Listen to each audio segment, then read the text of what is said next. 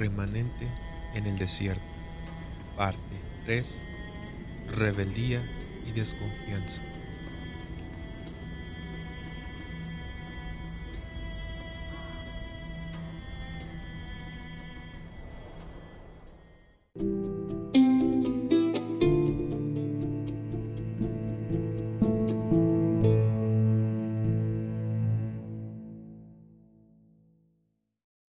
Bienvenidos una vez más hacia este podcast, La verdad nos hará libres, donde seguimos con este tema remanente en el desierto.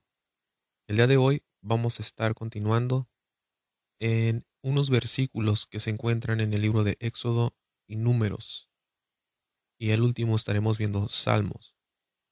Antes de iniciar, le doy gracias a Dios por la vida de todos los que están escuchándome en este día por el hecho de que nuestro Dios nos haya permitido vivir un año más, nos ha demostrado su misericordia, su compasión y también nos ha demostrado su fidelidad hacia nosotros.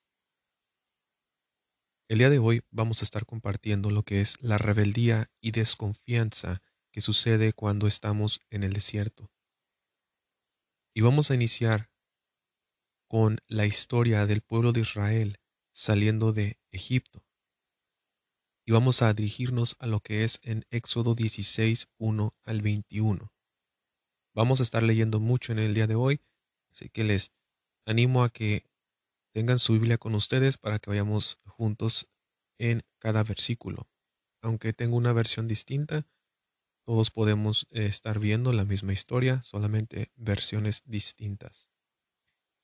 entonces vamos a Éxodo 16, 1 al 21. Y dice así. Un mes y medio después de haber salido de Egipto, los israelitas partieron de Elim y llegaron al desierto de Sin, que está entre Elim y la montaña del Sinaí.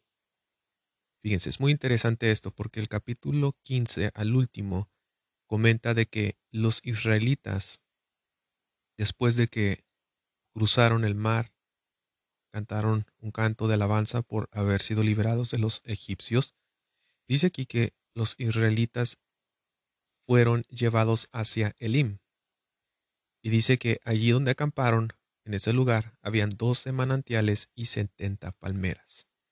Y algo muy interesante acerca de, esta historia en, en, ese punto de Elim donde llegaron, no habla mucho acerca de qué hicieron, qué sucedió, sino habla de las descripciones que habían ahí. Y mientras yo miraba esto, y ver la partida de ellos, lo que vamos, en el vamos a ver en el capítulo 16, habla acerca de cómo se comportaron después de salir de Elim. Viendo a lo que dice que habían 12 manantiales y 70 palmeras, imagínense, salen de la esclavitud, son liberados, los mares son abiertos, llegan a un lugar como un VIP, si se puede decir como el VIP, porque tenían lo que son los manantiales, tenían sombra, tenían todo. Entonces ellos llegan ahí. Y en el capítulo 16 uno dice que estuvieron un mes y medio en el IM.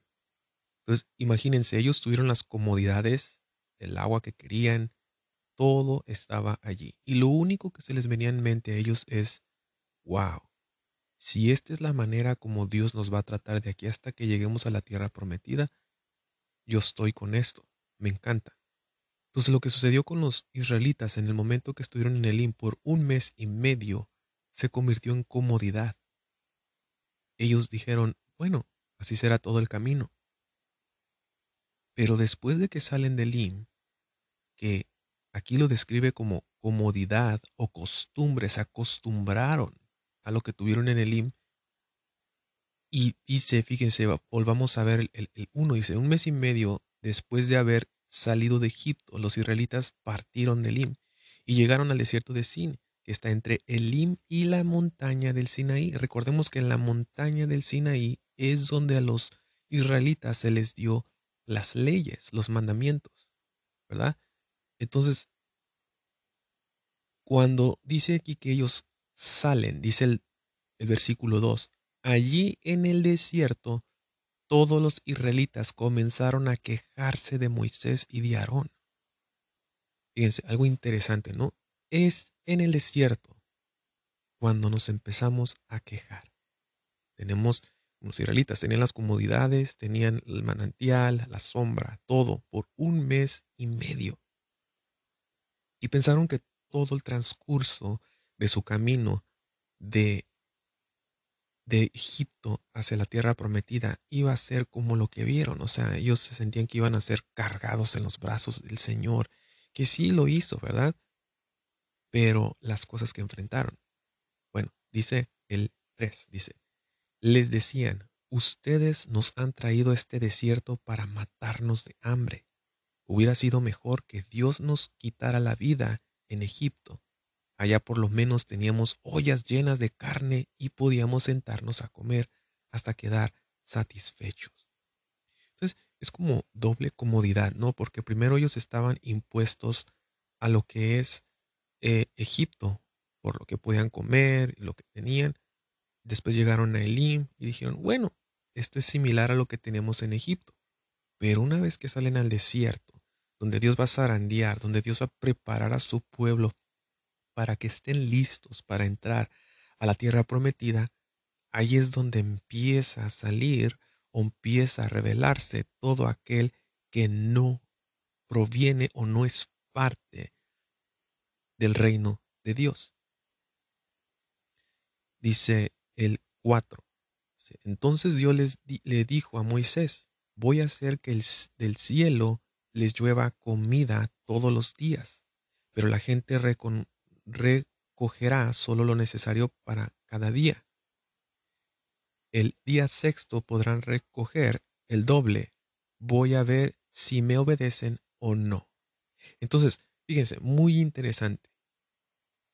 Salen de Egipto, los, martes son, los, mares perdón, son abiertos, cruzan el mar, después llegan a Elim, en Elim está todo tranquilo, pero cuando salen al desierto, nuestro Dios los pone a trato. Y recordemos que es, ellos estaban viendo las comodidades. Entonces, ¿cuántos de nosotros, verdad, en nuestro caminar con nuestro Señor, nos enfocamos más en las comodidades? Es lo que más queremos. Ay, ay qué gusto aquí. Ay, no, no, no, no, no, no. Y, y, y fíjense que como lo estaba pensando José, ¿verdad? José con su papá, ahí estaba él con Jacob. Y de repente se les arrebatada su comodidad. Y de estar con su papá, de estar con sus hermanos, es vendido. Y lo que Dios nos quiere decir es de que su, sus elegidos, su remanente, nunca vive en comodidades siempre está dejándose guiar para donde el Espíritu de Dios lo tiene que llevar. No se siente cómodo en el lugar donde está, como lo dice las escrituras en Hebreos de que Abraham no se sintió dueño de nada, aunque Dios le había dado todo ese lugar para sus descendientes, no se sintió dueño de nada, porque sabía que Dios lo iba a enviar de aquí allá, acá, allá, acá, allá, acá. Y muchas personas no nos gusta eso. Pero si somos hijos de Dios debemos estar impuestos a que Dios nos mueva de aquí a allá, de aquí a allá. Eso fue lo que el Señor Jesucristo le dijo a alguien que le dijo, Maestro, yo quiero seguirte. Pero ¿qué dijo el Señor? Las zorras tienen sus cuevas y los pájaros tienen sus nidos, pero yo el Hijo del Hombre no tengo dónde descansar. O sea, ando de aquí para allá. Y muchos no lo siguieron simplemente por eso. Pero aquí estamos viendo, como les digo, algo muy interesante, de que nuestro Dios nunca nos va a mantener en una comodidad, sino siempre nos va a mantener moviéndonos de un lugar para otro donde Él desee, porque es lo que el Espíritu hace. Y es más, el Señor Jesucristo lo describió como dijo acerca de los que nacen eh, de nuevo, en espíritu y en verdad. Dice, son como el viento, ¿verdad? Y el viento no está en un mismo lugar, sino se mueve para un lado y para el otro. No sabes ni a dónde va ni de dónde viene. Así son los que son nacidos nuevo y en espíritu y en verdad. Y eso es lo que el Señor nos está diciendo ahora por medio de este transcurso y camino en el desierto. Bueno, vamos a seguir a el 6 al 8 dice, Moisés y Aarón le dijeron a los israelitas, ¿por qué se quejan si nosotros no tenemos nada que ver en esto? Cuando ustedes se quejan de nosotros, en realidad lo que hacen es quejarse de Dios, que es quien nos dice lo que debemos hacer. Y Dios ya ha escuchado sus quejas. Fue Dios quien los sacó de Egipto y no nosotros. Así que esta misma tarde sabrán que Dios está aquí entre ustedes, porque les dará a comer carne y mañana temprano lo sabrán también, porque les dará todo el pan que puedan comer. El 9. Pues de esto Moisés les le ordenó a Aarón que reuniera a todos los israelitas para que se presentaran ante Dios, pues él ya había escuchado todas sus quejas. Mientras Aarón estaba hablando con los israelitas, vieron de pronto una nube en el desierto. Era Dios mismo que se apareció en medio de una nube muy brillante. Y Dios le dijo a Moisés, Ya he oído cómo se quejan los israelitas, pero diles que ahora van a saber quién es su Dios. Por la tarde les daré comer carne y por la mañana les daré comer pan. Fíjense, a pesar de la rebeldía, de la desconfianza del pueblo de Israel, Dios aún está diciendo, ok, les voy a dar chance, que vean mi poder, que yo soy el Dios que todo lo puedo hacer, no hay nada imposible para Él. Dice el 13, dice, y así sucedió, aquella misma tarde llegaron al campamento tantas godornices que cubrieron todo el suelo. A la mañana siguiente todo el campamento estaba cubierto en un rocío que el evaporarse dejaba en el suelo algo blanco y pequeño parecido a migajas de pan. Como los israelitas nunca habían visto nada parecido, se preguntaban qué cosa era. Moisés les dijo, este es el pan con que Dios los va a alimentar. Él ordena que cada uno recoja unos dos kilos por persona. Eso será suficiente para cada uno. Nadie debe recoger más de lo necesario. Los israelitas hicieron lo que Dios había ordenado. Unos recogieron mucho y otros poco. Pero al medirlo, ni le sobró al que recogió mucho, ni le faltó al que recogió poco. Luego Moisés les dijo, nadie debe guardar nada para mañana. Sin embargo, algunos israelitas no le hicieron caso y guardaron parte de aquel pan para el día siguiente. Pero el pan que guardaron se llenó de gusanos y olía mal. Por eso Moisés se enojó mucho con ellos. Después de esta experiencia, cada uno recogía solamente lo que necesitaba y lo hacía muy temprano porque en el calor del sol se derretía. Wow. Bueno, estamos viendo aquí cómo la rebeldía y desconfianza es cuando somos eh, quitados de esa comodidad. Al principio fue la comodidad de Egipto, después la comodidad que tuvieron en Elim y ahora que están en el desierto no tienen lo que tenían anteriormente. Pero hay que notar algo, a nuestro Dios no le gusta que nos quejemos o reneguemos, sino ser agradecidos. Y Dios esperaba decir, bueno, como ellos vieron que yo los libré de Egipto, entonces ellos confiarán en mí. Pero la cosa que no fue así. Ahora iremos a Éxodo 17, 1 al 7 rápidamente. Dice, los israelitas se fueron del desierto de Sin y se detenían en cada lugar que Dios les ordenaba. Eso es lo, que les comentaba acerca de que nuestro Dios eh, eh, siempre va a ser así. Andamos aquí, andamos allá, andamos allá, andamos acá. O sea, donde Dios te guía es donde debes de estar. Y unos se renegaban como, oye, nomás nos traen aquí para allá, o sea, ya estoy harto. Pero es lo que Dios estaba poniendo a prueba al pueblo para ver quiénes se dejaban guiar por el Espíritu y quiénes no se dejaban guiar, sino estaban en rebeldía, como la rebeldía que heredó la serpiente antigua en Adán y Eva. Dice así, al llegar a un lugar llamado Refidim, acamparon, pero no encontraron agua, así que le reclamaron a Moisés, tenemos sed, danos agua. Moisés le contestó, ¿y por qué me reclaman a mí? ¿Por qué dudan del poder de Dios?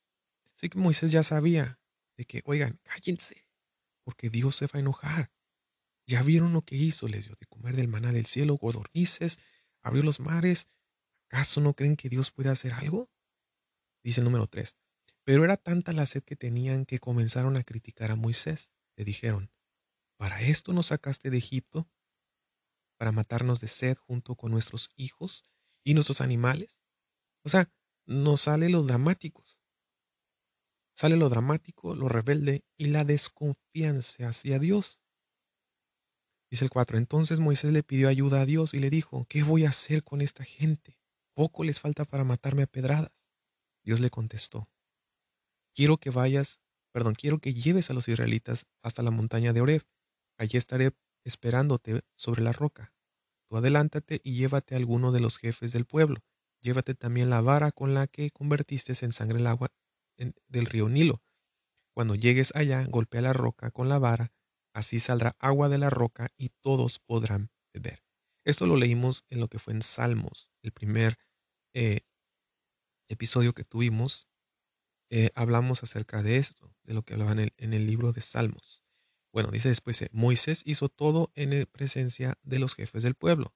A ese lugar le puso por nombre Meribá, que significa reclamo, pues el pueblo le había reclamado a Dios, también le llamó Masá, que quiere decir duda, porque habían dudado del poder de Dios para cuidarlos. Fíjense. Y recordemos del principio, el transcurso del desierto es donde pasamos pruebas. No sé qué circunstancias estés pasando en este momento y no te hablo de circunstancias humanas, sino circunstancias muy extrañas que no sabes, no tienes explicación. Pero Dios pone a prueba a los que son suyos y quienes mantienen su confianza plenamente en Él. Esas son las personas al que el Señor mantiene su fidelidad, su misericordia y compasión. Vamos a seguir en otro capítulo que es Éxodo 32, 1 al 10. Y recordemos lo que dicen las escrituras, que todo lo que le sucede al pueblo de Israel es para que nosotros aprendamos de sus errores. Y esto es muy interesante porque fíjense que no hay mucha diferencia entre el pueblo de Israel y nosotros. Somos peor que ellos porque nosotros hemos recibido ahora lo que es la gracia, mientras el pueblo Israel recibió la ley. Pero seguimos de tercos, ¿verdad? Entonces, esto es para que aprendamos y no cometamos los mismos errores que cometió el pueblo de Israel, ahora que tenemos lo que es el sacrificio del Cordero, la gracia de nuestro Dios.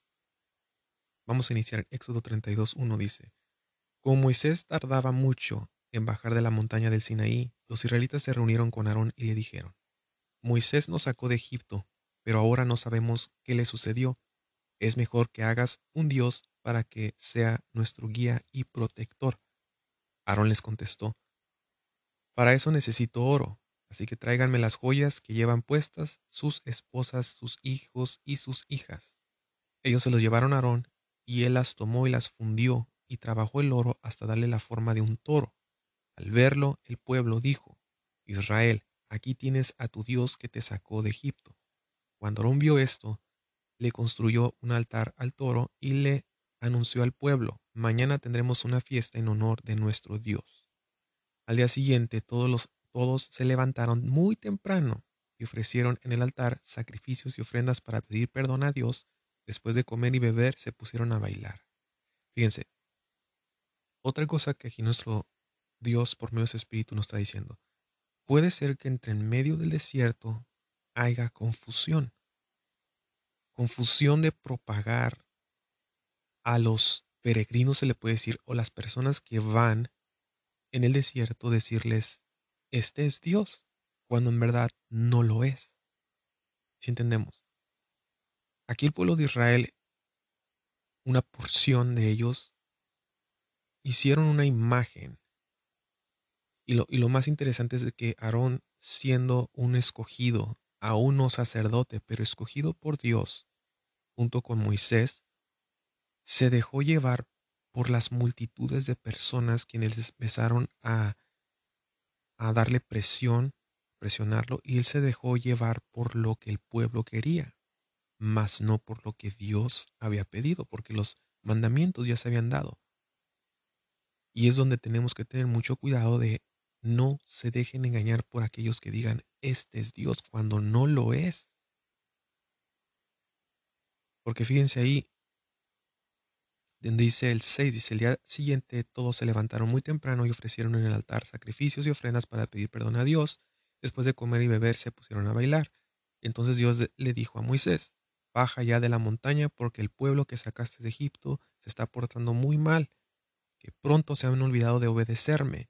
Han fabricado un toro de oro y lo están adorando, le han ofrecido sacrificios y dicen que ese toro soy yo y que lo sacó de Egipto. Los he estado observando y me he dado cuenta de que son muy tercos. Imagínense que nuestro Dios hablara de nosotros así. Eso es muy, muy fuerte. Pero es lo que les digo. Debemos de tener cuidado. Porque es, fíjense, es muy interesante. El engaño más, el engaño más fuerte que puede suceder es alguien quien diga que ese es Dios usando las escrituras, usando tanta sabiduría que tienen, pero te envuelven. Y te das cuenta que no estás siguiendo al verdadero Dios de Israel, sino a un Dios distinto y similar. Porque una cosa que dicen las escrituras acerca del Apocalipsis y acerca de todas estas cosas no es precisamente de que se va a aparecer ese hombre ya, sino el engaño ya está. Pablo mismo dijo, dijo que había un evangelio distinto y un Jesús distinto, que no es. Y eso es lo que está sucediendo en estos últimos tiempos, de que se está divulgando acerca de un Dios distinto, un Dios liberal, un Dios, y no nomás en ese tema, ¿verdad? Porque si uso el tema liberal, ya de volada estamos juzgando, pero no, puede ser que lo que estés escuchando por labios de hombres humanos que no entienden a Dios, estás contaminando igualmente juntamente con ellos. Y como dijo Gamaliel, ustedes se encontrarán luchando en contra de Dios, pero piensan que lo hacen en favor de Dios, pero están peleando en contra de Dios. Eso fue lo que le pasó a Saulo. El Señor le dijo, Saulo, Saulo, ¿por qué me persigues? Saulo, conocedor de la ley, cumplía todo al pie de la letra, no se daba cuenta que estaba persiguiendo a Dios.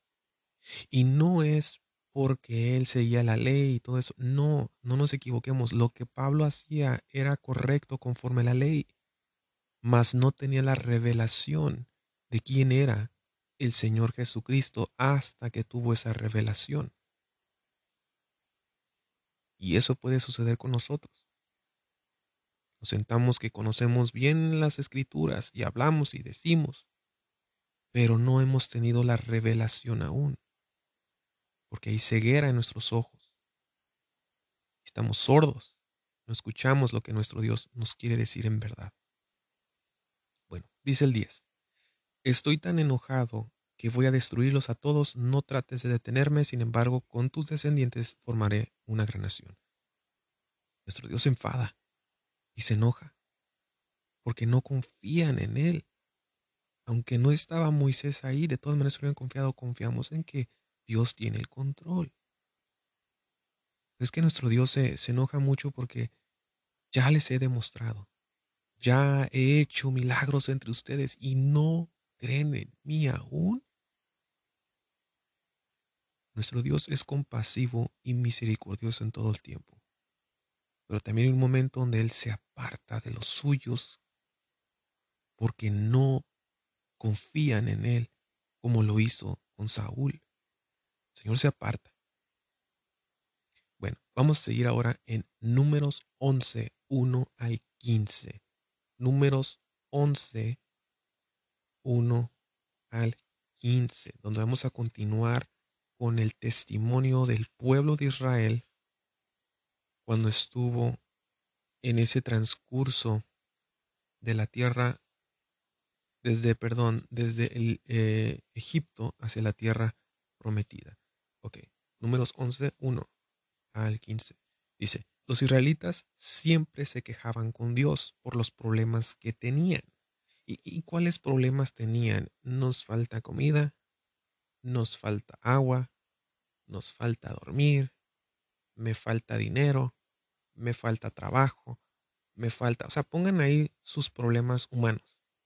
Los israelitas siempre se quejaban con Dios por los problemas que tenían.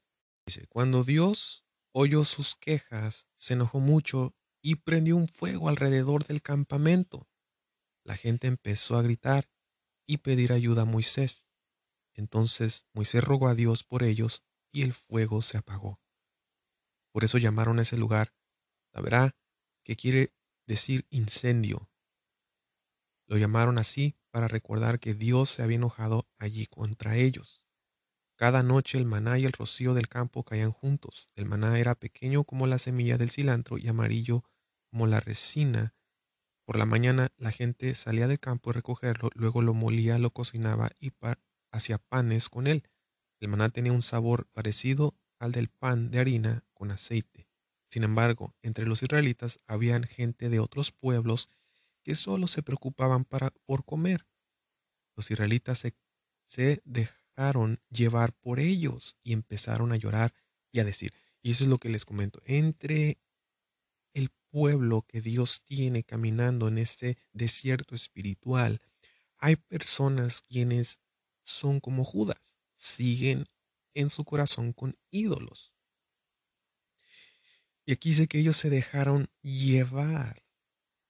Y, esto es algo común, fíjense, nos ha pasado, me ha pasado a mí con las personas quienes he compartido. Es que, ¿por qué a él le va bien? ¿Y por qué a mí no? Y yo, yo sigo a Dios y me pasan tantas cosas. Porque esto, y se dejan llevar y al último momento se retiran de seguir a nuestro Dios porque es que todos lo hacen. Y es como nosotros, como yo que soy padre, decir, ay, y, y, y por qué ese niño hace eso y se avienta o se cuchilla el estómago, tú también lo vas a hacer. ¿verdad? Porque ahí nuestro Dios se, enoja. Vamos a seguir leyendo. Dice, ojalá pudiéramos, dice el, pueblo de Israel, ¿verdad? Dejándose llevar por la mala influencia de los que no confían en Dios. Ojalá pudiéramos comer carne. ¿Se acuerdan el, pescado que comíamos gratis en Egipto? Y qué sabrosos eran los pepinos, los melones, los puerros, las cebollas y los ajos que ya comíamos. En cambio, ahora nos estamos muriendo de hambre y lo único que tenemos es maná en desprecio. Fíjense, están despreciando ese alimento que Dios les estaba dando, que era un simbolismo, ¿verdad?, acerca de nuestro Señor Jesucristo. El 10 dice, Moisés se dio cuenta de que todos los israelitas lloraban en la entrada de sus tiendas y se molestó porque sabía que esto haría enojar mucho a Dios. Fíjense, como, como los niños, ¿no? Que empiezan a llorar y se ponen en la puerta o en su cama llorando. Así nosotros nos ponemos en contra de nuestro Dios sin darnos cuenta. ¿Y por qué esto? ¿Y por qué lo otro? ¿Por qué acá? Pero lo que Dios le enoja y porque somos reprendidos y pensamos que es Satanás reprendiéndonos, en verdad es Dios. Porque no confiamos plenamente en estos tiempos difíciles. No podemos poner confianza en nadie. Nomás pónganse a pensar. Hay personas quienes se están reuniendo con otras personas. Si tú te reúnes con un grupo de personas, tienes que confiar de que esas personas que están contigo son totalmente libres de esta enfermedad que hay. Tu confianza está en ellos. Pero si tu confianza está en Dios, decir, bueno Señor, tú me permitiste venir a este lugar, y si me permitiste venir a este lugar, yo confío en ti que me tienes protegido, al decir, ay, no, yo confío que ese hombre está sano. Nunca lo he visto estornudar, nunca lo he visto. Entonces, es ahí donde nos dejamos desenvolver, pues todos lo hacen, porque yo no lo voy a hacer? ¿Verdad? Vamos a seguir. Dice el 10. Dice, Moisés se dio cuenta de todos los israelitas lloraban en la entrada de sus tiendas y, y se molestó mucho porque sabía que esto haría enojar a Dios. El 11 dice, por eso le preguntó a Dios, yo soy tu servidor, ¿por qué me tratas mal y me obligas a soportar a este pueblo? Yo no soy su padre ni su madre, no tengo por qué cargar con ellos y llevarlos al territorio que tú les vas a dar. Ellos vienen a mí llorando y me piden carne. ¿De dónde voy a sacar tanta carne para que coma todo este pueblo? Por mis propias fuerzas yo solo no puedo llevar este pueblo, es demasiado trabajo para mí. Si vas a seguir tratándome así, mejor quítame la vida. Me haría un gran favor. Ya tengo suficiente. Los problemas con esta gente. Es muy fuerte el estrés que estaba llevando Moisés, ¿verdad? Pero fíjense algo muy interesante, ahorita el Espíritu del Señor me acaba de recordar. El Señor Jesucristo estuvo 40 días y 40 noches en el desierto. No comió nada. Pero Él demostró en ese trato en el desierto de que lo primordial y lo único que nos debe importar a todos nosotros es obedecer a nuestro Dios. Porque si se dan cuenta en las tres respuestas que les da el enemigo cuando es tentado, todo es para glorificar el nombre de Dios. Fíjense, el, el adorar a Dios, el obedecer a Dios y solamente enfocarnos en nuestro Dios. Y aquí el pueblo de Israel solamente está enfocando en sus necesidades. nuestro mismo Dios dijo, no se preocupen por nada. Dios sabe lo que necesitan y se les dará. Entonces, ¿por qué preocuparnos? Vamos a ir ahora a números 14, 1 39. Y dice así. Aquella noche todos los israelitas empezaron a gritar y a llorar se quejaban contra Moisés y Aarón y se decían, ojalá nos hubiéramos muerto en Egipto o en este desierto. ¿Para qué nos trajo Dios a este territorio? ¿Solo para que nos mate a todos y se lleven como esclavos a nuestras mujeres e hijos? Mejor regresemos a Egipto. Y se decían unos a otros, vamos a elegir un jefe que nos lleve de vuelta a Egipto. Entonces Moisés y Aarón se tiraron de cara al suelo delante de los israelitas. También se rasgaron la ropa en señal de dolor Josué y Caleb, que eran dos de los que habían ido a explorar al país, les dijeron a todos los israelitas. Entonces, esta es la parte donde van los dos espías a ver el territorio que se les iba a dar.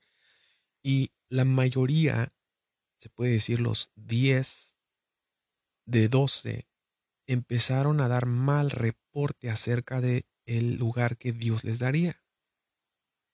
Y los únicos que estaban confiando en nuestro Dios era Josué y Caleb. De los doce, solamente dos. Y ahí nuestro Dios nos hace entender que la mayoría, aún de los de, ese puñado de personas, la mayoría no va a querer ser eh, guiado por nuestro Dios, por su espíritu, sino va a estar en rebeldía. Y la minoría, que fueron dos, son los que se dejan guiar por el Espíritu de Dios porque ponen atención a cada cosa que Dios ha hecho por ellos. Dice eh, en continuación del 7, dice, el territorio que vimos es bastante bueno, es lo que está diciendo Caleb y Josué. Allí siempre habrá abundancia de alimentos. Dios nos ama, nos ayudará a entrar en él y nos los dará. Lo importante es que no se rebelen contra Dios ni tengan miedo de la gente que vive en ese territorio. Será muy fácil vencerlos porque ellos no tienen quien los cuide. Nosotros, en cambio, contamos con la ayuda de nuestro Dios. No tengan miedo. Pero la gente no les hizo caso, por el contrario, querían apedrearlos. Y esto es algo muy interesante porque aquí nos está demostrando de que todo elegido, todo amante amante de Dios con todo corazón, sin sentirse obligado, sino por amor a Dios, siempre es perseguido. Josué, David, Daniel, los tres jóvenes que fueron incendiados, Juan el Bautista, los apóstoles, todos los que aman a Dios de corazón siempre son perseguidos. ¿Verdad? ¿Por qué? Porque los otros dicen, sean realistas. Pero los que aman al Señor son, es como, los miran como ridículos. Josué Caleb, ustedes son ridículos. Son fanáticos. Sean realistas, no están viendo las necesidades y las muertes, la gente que ha muerto por no obedecer a Dios. Pero porque su ídolo eran sí mismos porque les preocupaba más lo que ellos necesitaban. Sigue el 10, dice, entonces Dios se apareció con toda su gloria en el santuario delante de todos los israelitas y le dijo a Moisés, ¿Hasta cuándo este pueblo seguirá creyendo que yo no soy importante ni tengo poder? Yo he hecho tantos milagros delante de ellos y todavía no creen en mí. Les voy a enviar una enfermedad que acabe con ellos, pero de ti haré un pueblo más grande y numeroso. Fíjense, cuántos milagros, cuántas señales ha hecho Dios en cada uno de nosotros. ¿Y por qué no confiamos? ¿Por qué ponemos como prioridad otras cosas? En cuanto algo nos pasa, nunca vamos hincándonos al Señor, decirle, Señor, ¿por qué permites esta circunstancia? Tú eres el Dios que todo lo puede. ¿Por qué sucede esto, Señor? ¿Qué quieres que aprenda? Pero buscamos la solución más rápida. Dice el 13. Pero Moisés contestó, si matas a este pueblo de una sola vez, lo van a saber los egipcios y que te vieron sacar de, de su país a los israelitas. Luego los egipcios se lo contarán a las otras naciones y ellos van a decir, Dios no pudo llevar a su pueblo al territorio que les prometió, por eso los dejó morir en el desierto. Esto lo leímos el otro día, que por amor a sí mismo no destruyó a su pueblo. Y continúa, todos saben que tú cuidas a tu pueblo, saben que tu nube está sobre ellos y los guía de día con una columna de nube, de nube y de noche una columna de fuego. También saben que tu pueblo puede verte cara a cara, pero por eso te pido que muestres tu gran poder tú mismo has dicho, que tienes mucho amor y paciencia y que por eso perdonas al pecador. Tú has dicho que castigas a los hijos y a los nietos y a los bisnietos por la maldad de sus padres. Dios mío, si desde Egipto has aguantado a este pueblo y si realmente es tan grande tu amor, perdónales este pecado. Dios le respondió a Moisés, está bien, si así lo quieres, voy a perdonarlos. Yo soy Dios y mi fama es conocida en toda la tierra una cosa te juro, ninguno de los que vieron los milagros que hice en Egipto y en este desierto verá el territorio que les prometí. Ellos hablaron mal de mí, me pusieron a prueba muchísimas veces y no me obedecen. Wow, es, ¿cómo les puedo decir?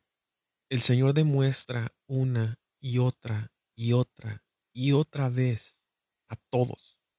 Nos demuestra su existencia, su poder, su fidelidad, su compasión, su misericordia, y aún en cosas tan pequeñas y cosas tan grandes, circunstancias y problemas, no pensamos que el Señor nos puede librar. Yo como les comento, estamos llegando en tiempos donde no se puede confiar en nadie. En nadie se puede confiar, porque si tú tienes esa confianza en alguien, como dice la escritura, es maldito el hombre que confía en el hombre.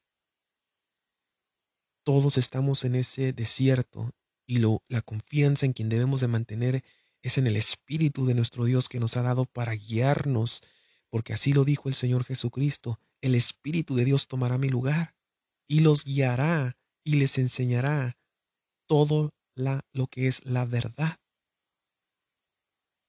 Fíjese lo que el Señor habla acerca del remanente obediente. Dice el 24-25, dice, pero Caleb mi servidor no fue como los demás, sino que creyó en mi promesa. Ni parpadeó, ni le dio miedo, sino confió. Por eso entrará junto con sus hijos en el territorio prometido, donde ahora viven los amalecitas y los cananeos. Ustedes por su parte irán mañana al desierto en dirección al mar de los juncos.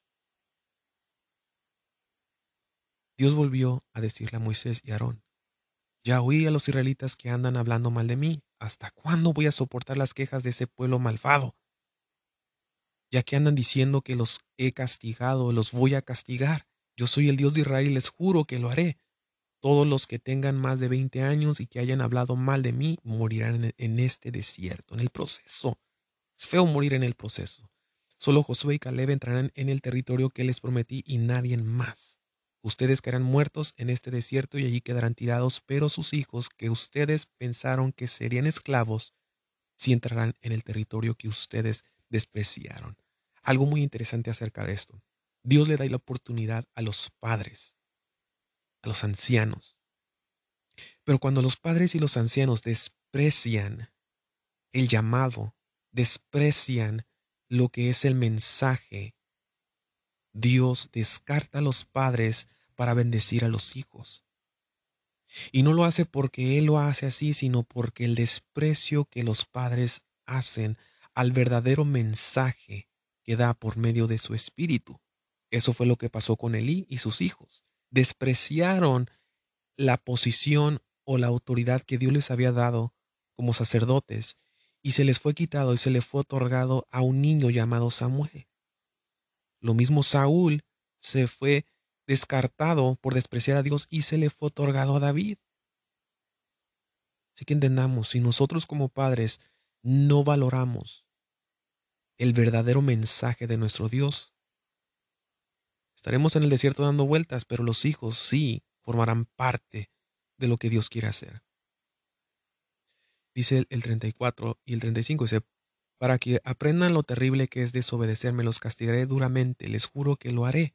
Ustedes exploraron el territorio durante 40 días, así que yo lo castigaré un año por cada día. Durante años andarán vagando por el desierto hasta que se cansen y mueran. Wow. Así fue como Dios castigó con la, con la muerte a los que Moisés había enviado a explorar el territorio prometido, los cuales habían hecho que todos los israelitas se rebelaran contra Dios. De los dos exploradores, solo Josué y Caleb quedaron con vida. Fíjense, les voy a decir algo muy interesante y lo digo seriamente, es en estos tiempos debemos de tener mucho cuidado de si eres una persona como yo que comparte, como estoy compartiendo ahorita, debemos tener mucho cuidado. Porque si compartes lo que tú crees y lo que tú piensas y desvías a las personas de la verdad, serás castigado. Como Dios castigó a estos diez eh, vigilantes o estos diez eh, eh, los que fueron a, ver eh, Canaán que se les iba a dar, dieron mal reporte y contaminaron al pueblo, fueron castigados. Y, y así fue como Dios castigó con la muerte a los que Moisés había enviado a explorar el territorio prometido, los cuales habían hecho que todos los israelitas se rebelaran contra Dios. De los dos exploradores, solo Josué y Caleb quedaron con vida. Cuando Moisés les comunicó todo esto, los israelitas se pusieron muy tristes. Fíjense.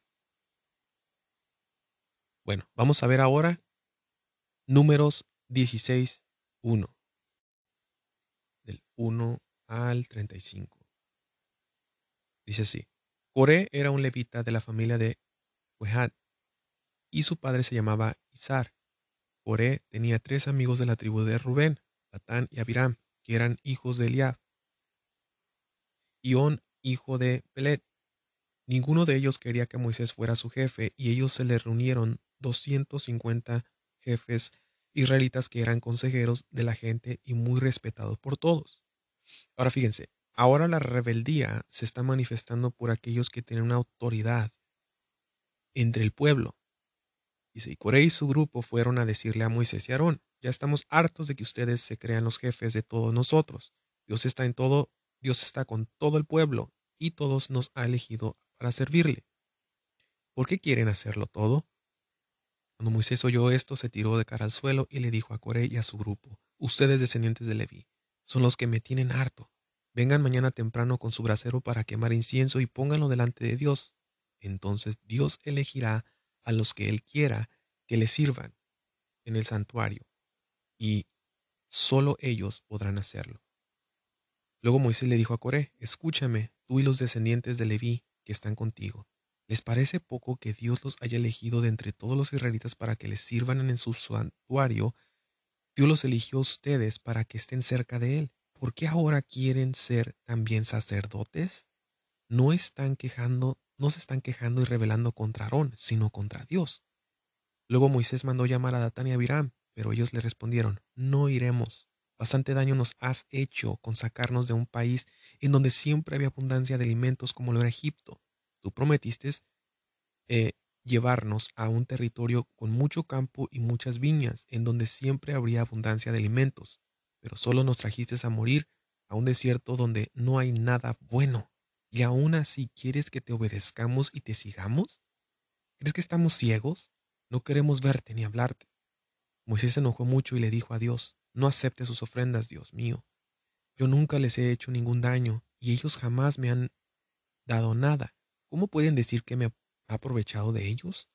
Luego Moisés le, recordó a Joré que debía venir al día siguiente con Aarón y los 250 descendientes de Leví a traer sus braseros para quemar el incienso delante de Dios. Al día siguiente, Coré reunió a todos sus compañeros frente al santuario para enfrentarse a Moisés y a Aarón. Cada uno llevaba su brasero encendido cuando Dios se presentó ante su gloria delante del pueblo y les dijo a Moisés y Aarón, aléjense de esta gente, porque ahora mismo los voy a destruir a todos. Moisés y Aarón se tiraron de cara al suelo y le dijeron a Dios, Dios mío, tú tú que nos das vida a todos, no los mates, ¿vas a destruirlos por culpa de un solo hombre? Dios le respondió a Moisés, dile a todos los israelitas que se alejen de las tiendas de campañas donde están Coré, Datán y Abiram Moisés se levantó y fue a donde estaba Datán y Abiram. Con él iban los ancianos que eran jefes del pueblo. Y Moisés le dijo a todo el pueblo, aléjense de las tiendas de todos los malvados si no quieren, si no, y ni siquiera toquen, dice, lo que les pertenece, no sea que por su culpa mueran también ustedes. El pueblo se alejó de Datán y Abiram y Coré, que estaban a la entrada de sus tiendas con sus mujeres y sus hijos. Entonces Moisés dijo, ahora verán que yo solo digo órdenes de Dios y no actúo por mi propia cuenta. Si esta gente muere normalmente como cualquiera de nosotros, entonces significa que yo hago las cosas por mi cuenta. Pero si Dios hace algo extraordinario y se abre la tierra y se los traga vivos, no habrá duda de que ellos se rebelaron contra Dios. En cuanto Moisés terminó de, haber, de hablar, la tierra se abrió y se tragó vivos a todos los que habían seguido a Coré junto con sus familias todas sus pertenencias. Así fue como desapareció toda aquella gente. Al ver esto, todo el pueblo salió corriendo y gritando, vámonos de aquí, no sea que también nosotros nos trague la tierra. Enseguida Dios envió un fuego y los 250 descendientes de Leví murieron. Wow, fíjense. ¿Y por qué dice ahí? Por la rebeldía, desconfianza. Dios destruyó y algo que yo he aprendido personalmente en mi transcurso con el Señor es la confianza en nuestro Dios es literalmente confiar en Él. He pasado por circunstancias muy fuertes en mi vida. He pasado por momentos que se han visto difíciles. He llegado hasta una vez a renegar de Dios por no haber hecho algo que yo quería quisiera, pero llega el momento donde me arrepentí y le dije, Señor, solamente tú sabes. Esto de, de confiar en el Señor en el desierto es algo muy en serio, porque Dios en estos tiempos está eligiendo todo aquel que confía en Él y que todo lo que es para ese remanente, que todo su valor, toda la riqueza que obtiene un remanente, un hijo, verdadero hijo de Dios, es su confianza en Dios, porque podrá perderlo todo. Pero si aún mantiene su confianza, es su riqueza. Hay una escritura que dice que la riqueza del pobre es su confianza en Dios. Y eso debe de ser así. Vamos ahora a ver ahí mismo, vamos a adelantarnos al 41, el versículo 41 del capítulo 17. Dice así, al día siguiente de lo que pasó con Coré, dice, todo el pueblo se reunió y empezó a acusar a Moisés y Aarón, querían hacerle daño y le decían, por culpa de ustedes se está muriendo el pueblo de Dios. Cuando ellos dos entraron en el santuario y la nube los cubrió, allí Dios se presentó en toda su gloria y le dijo a Moisés, aléjense de esta gente porque la voy a destruir ahora mismo. Moisés y Aarón se tiraron de cara al suelo y Moisés le dijo a Aarón, Dios está muy enojado está castigando a la gente, así que toma el brasero, ponle carbones encendidos del altar y échale incienso. Ve luego a donde están los israelitas y pídele a Dios que los perdone. Esa es la función que nuestro Señor Jesucristo está haciendo en estos momentos. Ahora, Aarón hizo lo que Moisés le dijo y fue a donde estaba el pueblo. Al ver que Dios le los estaba castigando, empezó a quemar incienso y pedirle a Dios que los perdonara. Ahora, por su parte, se paró entre la gente que estaba muerta y la que todavía estaba viva, y así se detuvo el castigo de Dios. En ese día murieron 14.700 personas, sin contar a las que habían muerto junto con Coré. Fíjense. Muy muy fuerte y es algo que debemos entender que es lo que a Dios le desagrada totalmente, que es la desconfianza. Y hace unos días, ayer, el Señor me dio eh, este para cerrar con este día, este mensaje que es Salmos 91. Y quiero que pongamos mucha atención antes de terminar. Salmos 91 del 1 al 16. Y dice así, esto es lo que Dios espera, esto es lo que Dios, su promesa que cumple con aquellos quienes verdaderamente confían, confían, no de, oh, sí, yo confío que Dios me ama, yo, no, confiar, así como confiaron sus siervos, Cedrac, Mesach y Abednego, como confió Daniel enfrentándose a los leones, como confiaron todos los demás. Ese es el tipo de confianza que el Señor quiere. Aquellos quienes pasan por dificultades, están pasando por la muerte, la miran enfrente de ellos, pero mantienen su confianza en el Señor. Y así dice el Salmo 91, dice, vivamos bajo el cuidado del Dios Altísimo, pasemos la noche bajo la protección del Dios Todopoderoso. Él es nuestro refugio, el Dios que nos da fuerzas, el Dios en quien confiamos. Y esto es en todo, generalmente en todo. Confiar en Él. No decir, ay, no, eh, esto lo puedo hacer así, esto, buscar diferentes. No, la confianza plena en Él. Dice el 3, dice, solo Él puede librarnos de los peligros ocultos y de enfermedades mortales. Solamente Dios puede librarnos. Y eso le digo amén en mí mismo porque lo ha hecho.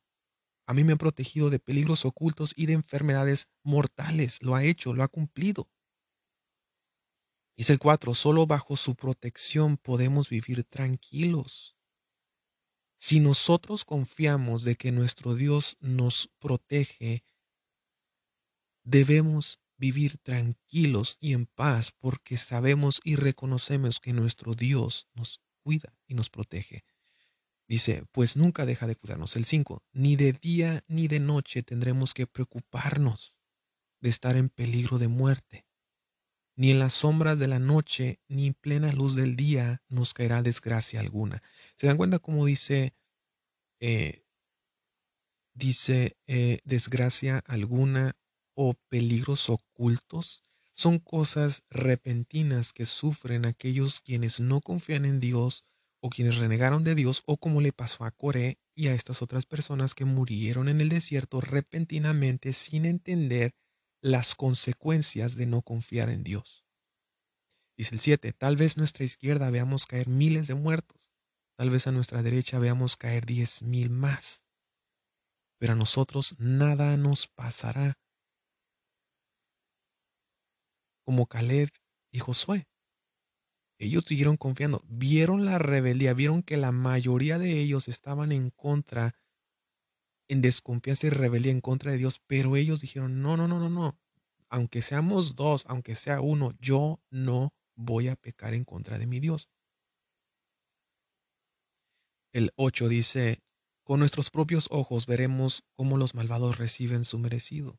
El 9, el Dios altísimo es nuestro refugio y protección. Por eso ningún desastre vendrá sobre nuestros hogares. Dios mismo le dirá a sus ángeles que nos cuide por todas partes. Los ángeles nos llevarán en brazos para que no tropecemos con nada. Y fíjense, aquí el Señor me reveló qué significa el no tropecemos en nada.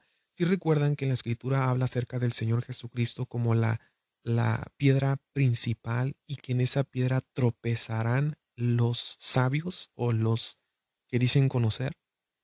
Y eso está pasando actualmente, ¿eh? cuando la revelación divina y completa que el Espíritu de Dios se manifiesta acerca de Cristo, todo líder religioso, todo líder conocedor de la Biblia tropieza porque solamente conoce lo que lee, pero no conoce eh, en verdad o una relación de quién es Cristo. Entonces, cuando dice aquí en las Escrituras que dice que los ángeles nos llevarán en brazos para que no tropecemos, es que no tropecemos en engaños. Dice, andaremos entre leones y serpientes y los aplastaremos. O sea, las trampas, el enemigo. Dice el 14, dice, Dios dice, mi pueblo, o sea, Dios. Estas son las palabras de Dios. Dice, mi pueblo me ama y me conoce. Cuando dice mi pueblo me ama es porque le obedece y le obedece porque le ama. Y dice, y me conoce, porque saben que cosas que hacen, cosas que ven, esto desagrada a Dios. La razón por qué eh, pasó con Daniel, con Nabucodonosor, de que Nabucodonosor pudo ver lo que a Dios le agrada por el testimonio de Daniel. Por eso nosotros debemos de hacer lo mismo. En el 14 eh, mismo, bueno, es después del 14, bueno, dice, por eso yo lo pondré a salvo, perdón. En el 14 dice, por eso yo lo pondré a salvo. Él quise, cuando me llame, le responderé y estaré con él en su angustia. Lo libraré y lo llenaré de honores. Le daré muchos años de vida y lo haré gozar de mi salvación. Pero esta promesa solamente se lleva a cabo si somos un pueblo que ama a Dios y le conocemos. Esta promesa solamente se cumple solo con aquellos quienes le obedecen y le aman. Bueno, eh, hasta ahorita se me está avisando que ya el tiempo se me acabó.